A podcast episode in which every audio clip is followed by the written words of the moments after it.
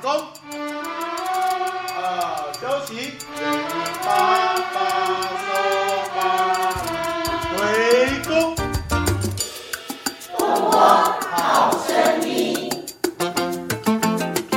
Hello，各位爸爸妈妈，大家好，这里是东光好声音，我是校长林安秀，很开心在这个学期我们又重新开启了我们这个频道的内容，那跟爸爸妈妈在空中有一段共同来呃聊聊教养，聊聊教育，也来陪伴我们的孩子哦。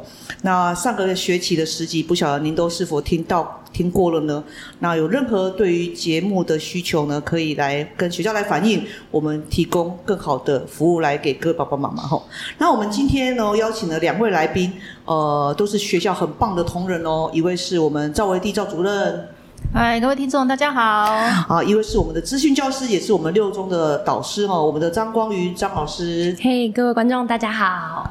好，呃，学校这个暑假以来哈，有一些地方有增加了色彩，增加了变化。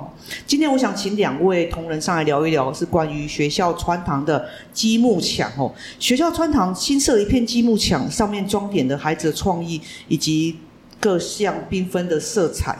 那么就很想找两位来聊一聊，呃，积木墙的起源跟积木墙，我们未来要跟孩子们一起做哪些事？呃，我想先请教赵主任哦，在这个暑假当中啊，是因为什么样的机缘，或因为什么样的契机，呃，学校装设这片墙，当时的起心动念是什么呢？好，谢谢校长。其实这片积木墙啊，最源头的部分呢，我们其实应该要感谢我们张荣发基金会，还有基隆市政府教育处，让学校可以借由这个机会申请到创客的社团。所以在创客这个理念之下，我们想说，哎，呃。学校有一些孩子可以借由创客社团实践他们的一些创意的展现。那应该这个创意的展现应该不是只有一个班级或者两个班级，我们希望可以达到全校性的有创意的部分，所以才会有这个呃积木墙的建制。那当时设在操场的、设在穿堂的缘由是什么？设在穿堂的缘由啊，第一个就是它是在这个学校等于一进来的门首，其实让孩子们跟家长们彼此可以互相观摩、学习，甚至是一个动手做的概念。那积木墙，比如说我们知道我们东光有东光妇幼嘛，孩子幼幼班的孩子、幼儿园的孩子玩的积木跟我们。低年级、中年级、高年级玩的孩子玩的积木不一样。当时学校在规划积木颗粒的时候，或在规划套组的时候，主任这边的想法是什么？哎，当初是规划是这样哈。其实幼儿园呢，他们很注重的是他们的手部的大小肌肉的协调。是。所以我们在挑选积木组的上面，我们大概分成三个类型：一个是方块积木，一个是轨道积木。啊，还有另外一种就是呃，比较是属于那种螺旋式对旋转式的积木。那其实每个积木呢，对不同年纪的孩子们来说，都有它的意义性在。对，哦，对于刺激不同的脑部发展，哦，第呃五六岁的孩子的刺激，跟到我们十一二岁孩子创意的展现就不一样哦。那我们看到哦，哦，积木墙上现在有“中秋快乐”四个字，还有“月亮”两个字，还有兔子哦，真的是非常的惟妙惟肖。非常的可爱哈，那这相当应景呢，也应景了我们九月底的中秋节哈。我相信，呃，有进来到学校的大小朋友哈，包括爸爸妈妈都会留意到上面的创意哈。呃，听说之后还有不同的主题，请可不可以请光宇老师？光宇老师要负责这这面墙主题的规划嘛？光宇老师可不可以来聊一聊？呃，当时规划的主题是哪些内容，以及是依据什么样的呃目的，或是依据什么样的基础来设定这样的主题呢？嗯，好，谢谢校长。那这个部分的话，其实除了让孩子们就是引导他们的创意以外呢，其实设计的时候当初还有一个想法是说，会希望说能够让师生们可以一起来共同美化我们的校园。然后，所以呢，我们就做了一个一个月一主题的这个活动，然后就是让每一个月的话，配合我们的节庆，还有我们学校独特的这个品德教育核心的部分，然后去做一个规划跟设计的部分。那九月的部分的话，我们是做中秋节，如大家所见是中秋节，然后就是搭配我们家庭教育孝顺的部分。家哦，孝顺哦，对对对对对。那我们有没有十月份预计有可能是什么呢？十月份的话的话，我们会做的是刚好是双十国庆，双十国庆对对对。然后我们的目标的话，会做一个正义，跟孩子们讨论一下正义、品德、正义的部分，这样子。在当时啊，两位同仁跟我说学校的积木墙有规划主题的时候，哎，其实跟爸爸妈妈讲哦。校长是非常感动哦，因为校长原本的想想法只是把它装点起来，有一些色彩，但是我们的同仁真的很用心哦，会结合节庆哦，这孩子每天在过日子会很有感觉，重点是结合教育我们的。品德核心价值哈，我觉得把教育性的事情透过活动、透过展示或透过孩子双手展现出来哈，会真的落实在孩子的心里啊哈。那我觉得我们的同仁非常用心哈。那刚刚光宇老师有提到说，这些是由孩子来做的嘛？那么孩子刚开始的发想或引导，一定是需要老师来介入跟着力哈。哎，老师能不能说一下指导孩子设计这片积木墙的过程？可以聊一下孩子在当下。老师怎么启发，以及孩子在当下有哪些困难需要克服呢？嗯，好哦，呃，其实这个这个部分的话，说实话就是，呃，我一开始只跟孩子们很简单的就给他们两个大原则，就是他们第一个的话是要福音，就是当这个月的主题，福音主题。对，第二个的部分的话，我只告诉他们说，不可以做的太突出，因为毕竟在传堂会影响行行走的部分。然后剩下我就交给孩子们来做一个天马行空的发想这样子。然后，但是我觉得很感动的是，当当中当然会遇到很多困难，就是他们。例如的话，我们例如颗粒不够分吗？呃，颗粒不够也也是有，但是这个都还好。主要是我们遇到最大困难是，呃，墙板跟墙板之间，其实它拼拼接的地方是没有办法卡积木的。那其实会影响孩子们的设计构图，就是他们设计出来的跟他们预跟他们执执行的会有落差。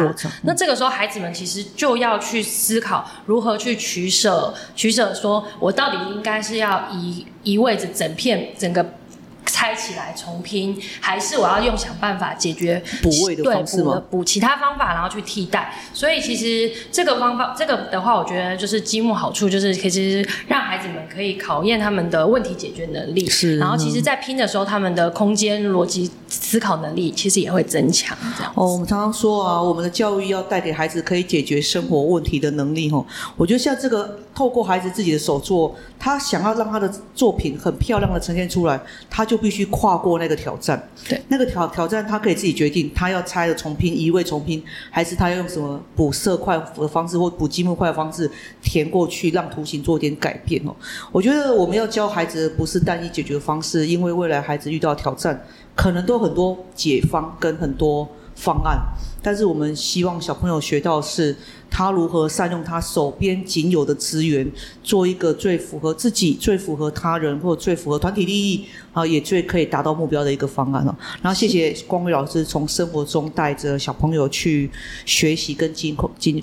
经历这一块啊，那我们知道维迪主任吼过去有很丰富的导师经验的，在积木墙的动手做啊，呃，不管是对低到高年级的孩子，我们都会经过练呃，就经历这一块，都会孩子都会来动手做。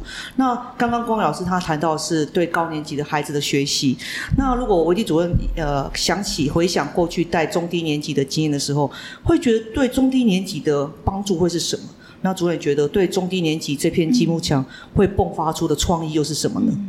好，那其实哦，积木这个概念呢，呃，对我来说跟创客其实是有。关联性的是，那在我们学校来说，其实呃，创客大家最直接的想法就是可能会跟载具做结合。载具。那我们学校的三到六年级配合我们的生生有平板的专案，其实他们在载具上面的使用量是足够的。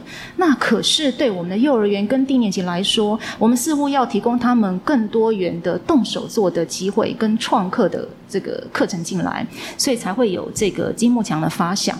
那呃对。孩子来说，其实积木在各个年段都有它的意义在。比如说幼儿园跟低年级的孩子，他需要培养他的是手部肌肉，还有呃学习颜色，还有学习形状的概念。是。那到中年级，其实我们可以拓展的是空间的概念。那到高年级的部分呢？其实他就是像光义老师刚刚说的，孩子们其实要透过沟通合作，有一些讨论出来，怎么样的版面配置是最符合他们想要设计的概念，所以设计的理念又出来了。所以每个年级会应应他们的成长阶段的认知、技能上面的需求，所以孩子们呢，他们从中学习到的也是不太一样的。哦，刚刚主任有提到。呃，积木这个概念对于不同年纪的孩子都有不同年纪的学习啊。我们相信，如果哪一天呢，我们如果校内可以规划啊亲子积木创意大赛之类的哦，呃，把小朋友先交图稿来进入初选，图稿的初选之后复赛来现场拼，我们也可以看看怎么呃拼出完整的形体，还是依时间来拼出我们主办单位设计的主题。我觉得这个都可以连伸做很多活动的。呃，也呃串接哈，或者是很多新的活动的产生哦，我相信可以帮学校带来很多活力的。刚刚主任提到一个生生有平板哦，生生用平板哦。那这个就是学校的另外一个专案哦。我们期待在下一集还可以再邀请两位老师哈，呃，我们维基主任跟我们光宇老师来上线来跟我们聊聊平板跟自主学习跟数位学习这之间的相关性，以及影响我们孩子有多深远哈。